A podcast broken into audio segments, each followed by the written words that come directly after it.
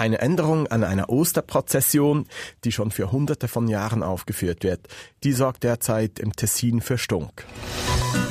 Die Woche. È utopico pensare che È un cartello. Un giorno particolare per Im Tessin Genève, c'est important. und in der Romandie.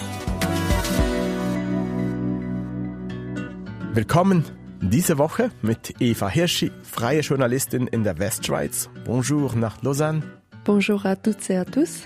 Und mit Gerhard Lob, freier Journalist im Tessin. Buongiorno nach Locarno. Buongiorno da parte mia.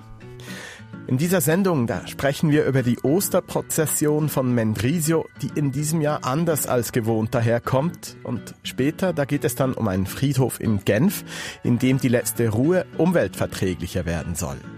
Mein Name ist Tobias Bühlmann. Ich blicke heute mit Eva Hirschi und Gerhard Lob über die Sprachgrenzen. Grüß euch miteinander.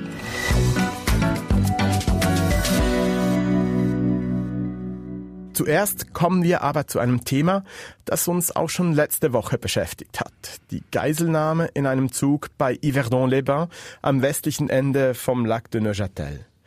Am Donnerstag letzter Woche nimmt dort ein Mann am Abend mehrere Passagierinnen und Passagiere und den Lokführer eines Zuges als Geiseln.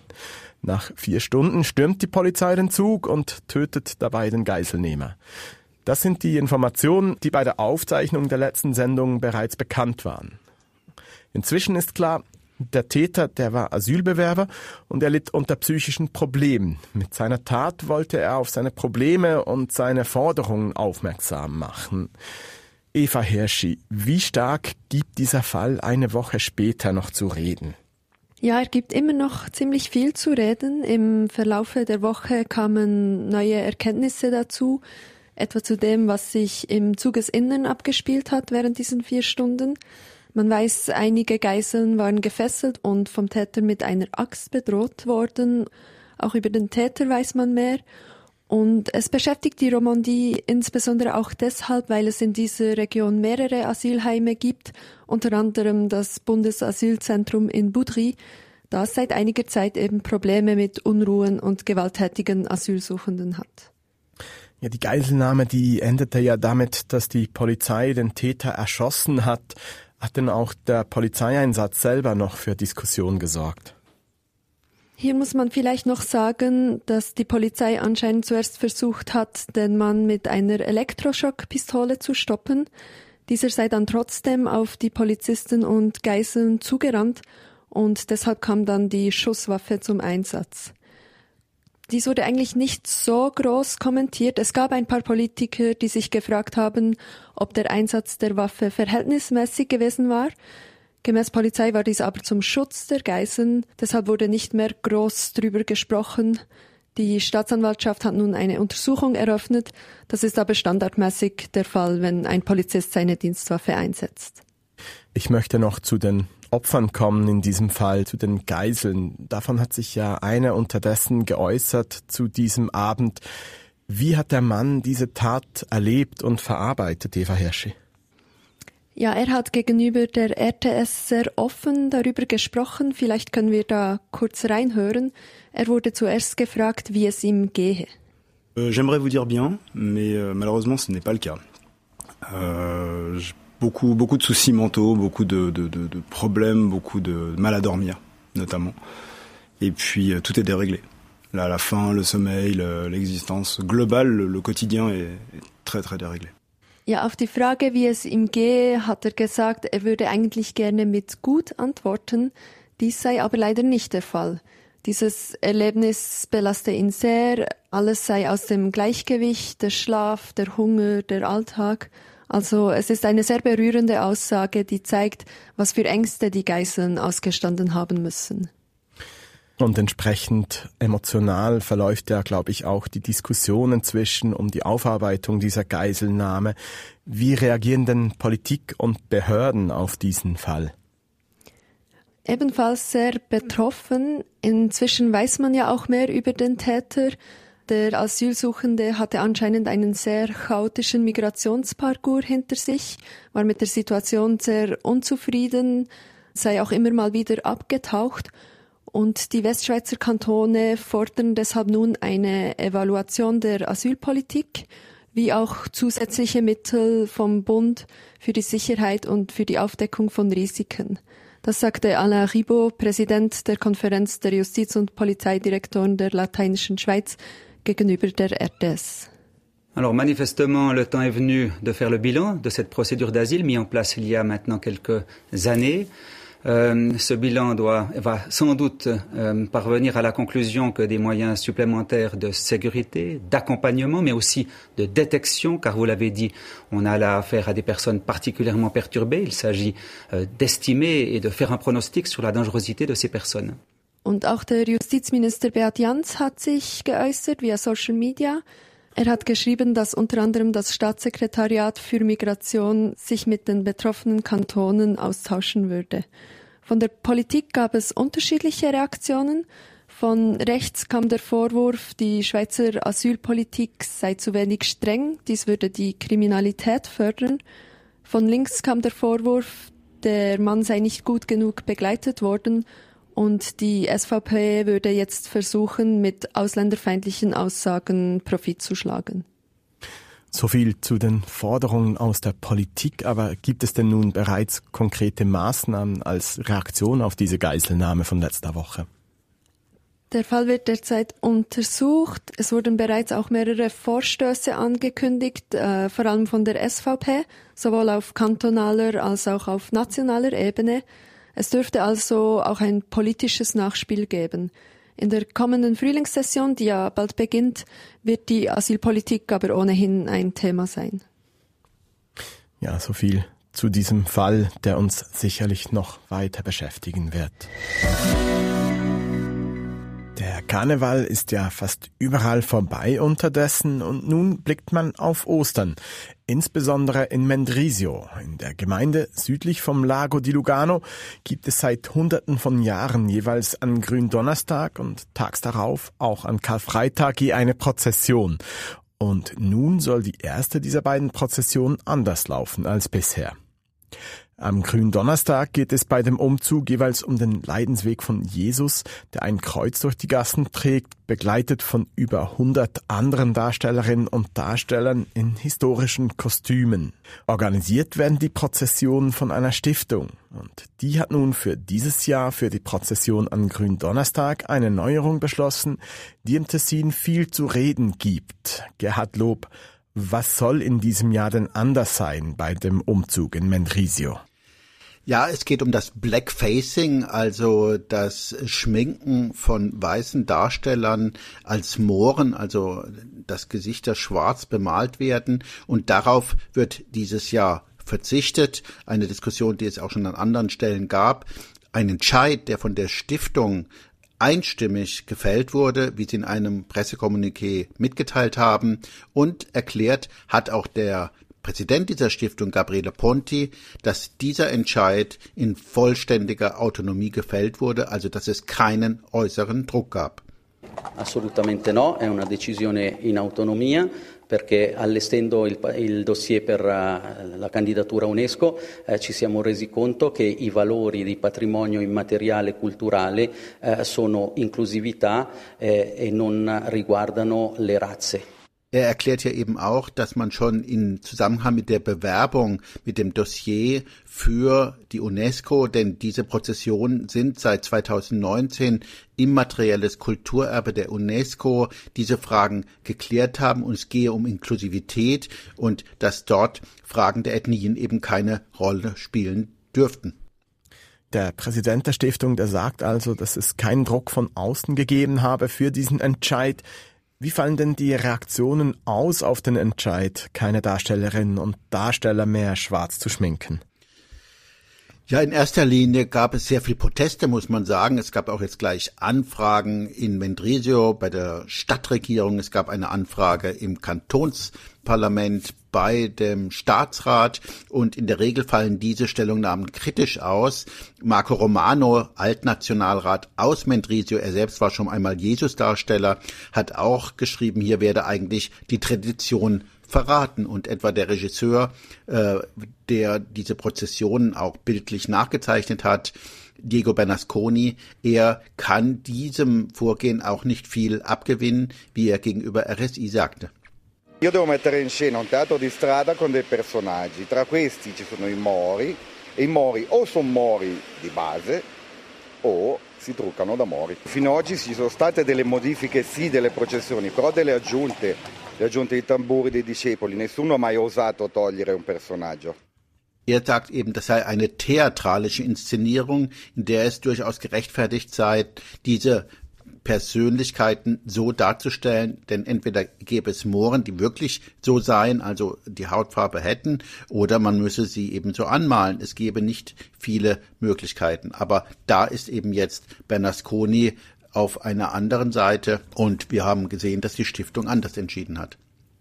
Und wie sieht es denn in der Bevölkerung und allgemein in der Öffentlichkeit im Tessin aus? Gibt es da positive Stimmen auch zu den Änderungen, die sich hinter die Stiftung stellen? Es gibt sie ganz sicher, aber ich muss sagen, diese positiven Stimmen sind irgendwie leise, man hört sie nicht. Dagegen die Proteste sind sehr laut. Sie sind von äh, Vertretern vor allem der SVP und der Lega vorgetragen worden. Zum Beispiel hat die Sonntagszeitung Martino auch einen Riesentitel gemacht, Delirium Walk in Mendrisio. Also die machen sich schon sehr viel lautstarker bemerkbar. Aber wie gesagt, es gibt auch Personen natürlich, die dahinter stehen und die sowieso sagen, das Ganze werde viel zu sehr aufgebauscht, denn am Ende geht es um vier Darsteller oder Darstellerinnen, die äh, laufen und vier auf dem Ross, also um acht Personen in einem Umzug, der ungefähr 270 Personen umfasst. Ja, vielen Dank, Gerhard Lob. Und die Fastenzeit, die dauert ja noch etwas. Ich bin also gespannt, ob dieser Entscheid dann auch am Gründonnerstag noch stehen wird.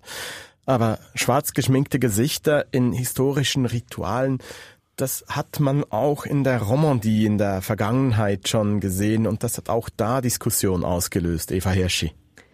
Ja, also in Saint-Maurice im Kanton Wallis gab es früher immer den Bal Nègre, jeweils am Fastnachtsmontag, also übersetzt den Negerball. Dort kam dann eine Figur, der Père Blanc, der weiße Vater, und wollte die Schwarzen bekehren, die dann weggerannt sind und es wurde getanzt. Also es war mehr so eine Vergnügungsveranstaltung, auch nicht sehr groß, weil das einfach in einer Straße stattfand. Ursprünglich geht es auf 1977 zurück. Es war inspiriert von Tim im Kongo, also einem Comic-Album aus der Reihe Tim und Struppi. Aber es wurde dann eigentlich erst seit den 90er Jahren regelmäßig organisiert. Und vor acht Jahren wurde diese Tradition dann aber begraben.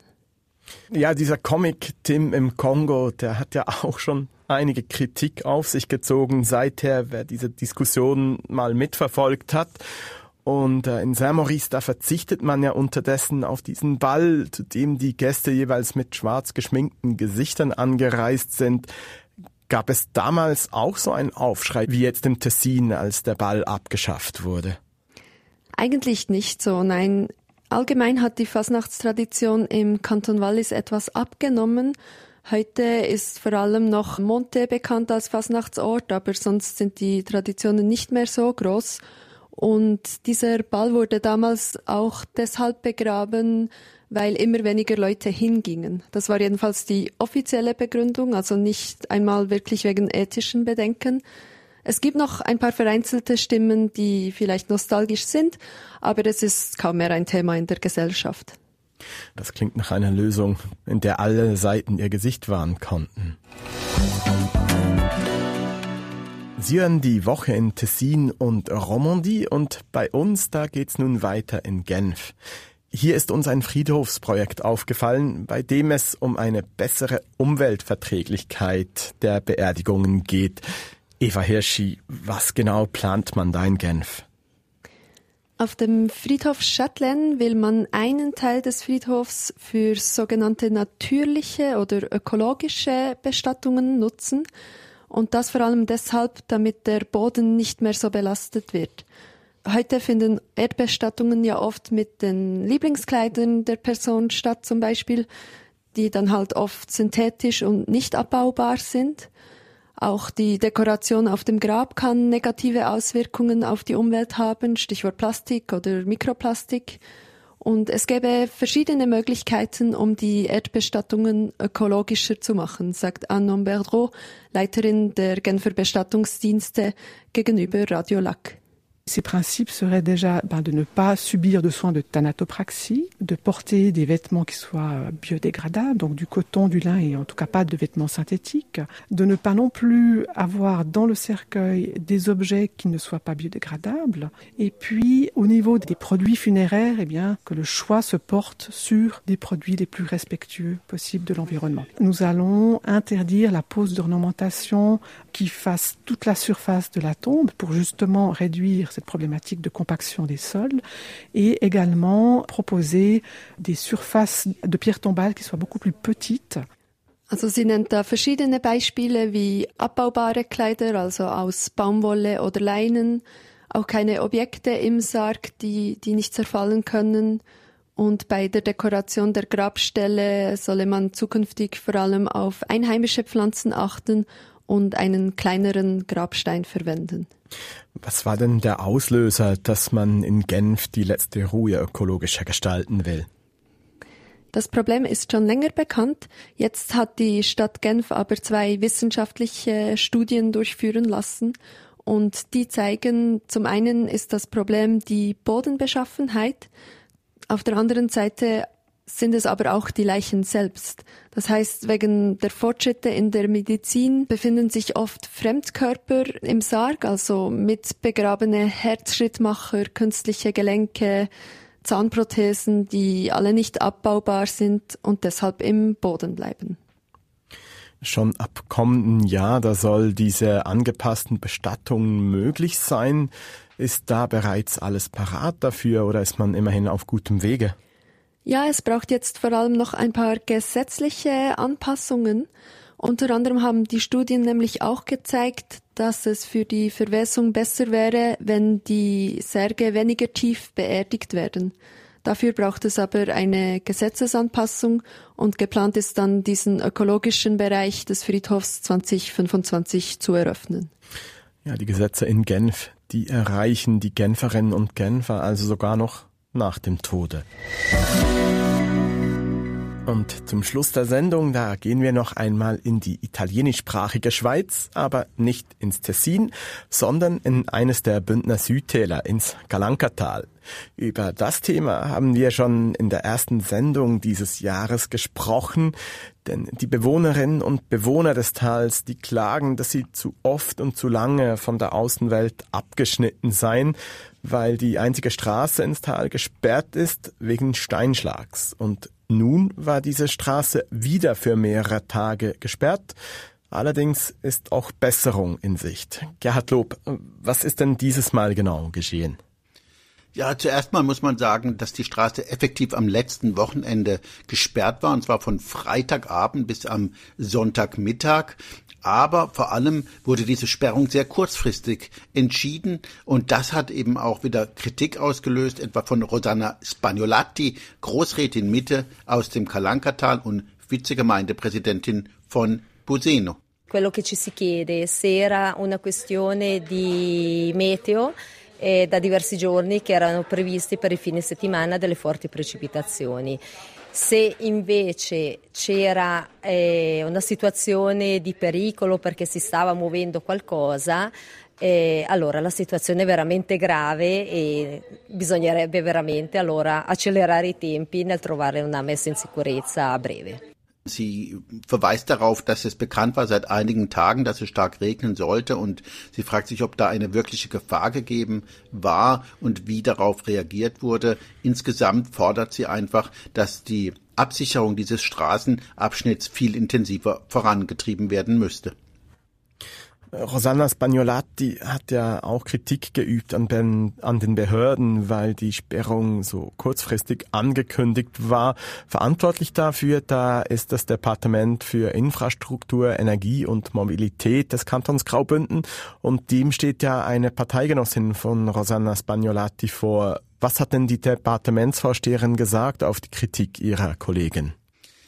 Ja, das ist interessant, denn genau in dieser Woche kam es ja zu einer Debatte im Großen Rat von Chur zu dieser Frage zum Kalankatal und Camelia Meißen, die Vorsteherin des Departements für Infrastruktur, Energie und Mobilität, sagte, dass äh, man doch schon sehr viel Geld auch in diesen Straßenabschnitt investiert hat. Es sei nicht so, dass man die Leute dort einfach vergesse und es sei einfach äh, gar nicht so einfach, die Sicherheit dort zu gewährleisten.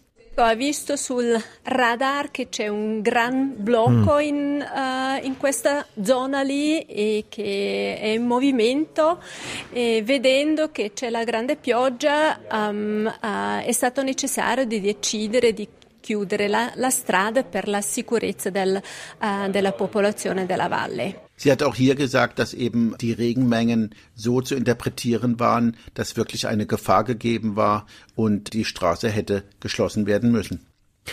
Ich habe das vorhin schon erwähnt. Das Thema, das war ja bereits um den Jahreswechsel in den Medien und auch bei uns in der Sendung. Aber nun hat sich ja etwas bewegt, und zwar nicht nur am Hang, sondern auch politisch in dieser Sache. Was ist denn nun geschehen unterdessen? Genau, wie ich gerade erwähnte, war es ein Thema im Großen Rat von Chur. Der Große Rat hat übrigens mit 100 Stimmen für einen Auftrag, wie es in Chur heißt, gestimmt von Spagnolati und demnach ist man überzeugt, dass dort zwei Tunnels verwirklicht werden sollen. Es war ein sehr starkes Zeichen, wie das auch äh, die Großrätin Rosanna Spagnolati anerkennt hat gegenüber RSI. 100 voti su 100 era un risultato veramente sperabile. Non si sta più parlando di ipotetiche misure di protezione. Il mio incarico chiedeva esplicitamente la realizzazione di due gallerie artificiali nei due punti più critici della strada.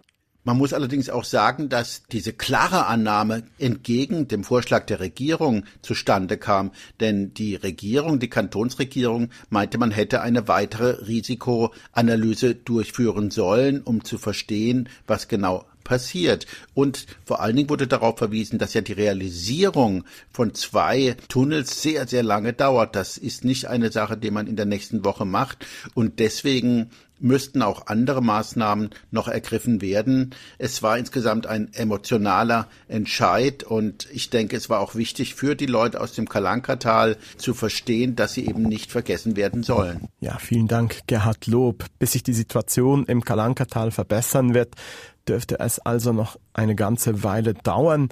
Und wenn sich dann wirklich etwas bewegt in der Sache, dann wird das sicherlich auch wieder Thema sein, hier in die Woche in Tessin und Romandie. Aber für heute, da war's das mit dem Wochenrückblick über die Sprachgrenzen. Diese Woche mit Gerhard Lob, freier Journalist in Locarno. Grazie e alla prossima. Und mit Eva Hirschi, freie Westschweiz-Korrespondentin in Lausanne. Merci beaucoup et à bientôt. Mein Name ist Tobias Bühlmann und diese Sendung, die gibt's wieder in einer Woche zur gleichen Zeit an derselben Stelle und die ganze Sendung zum Nachhören, die gibt es unter srf.ch-audio oder bei allen gängigen Podcast-Plattformen.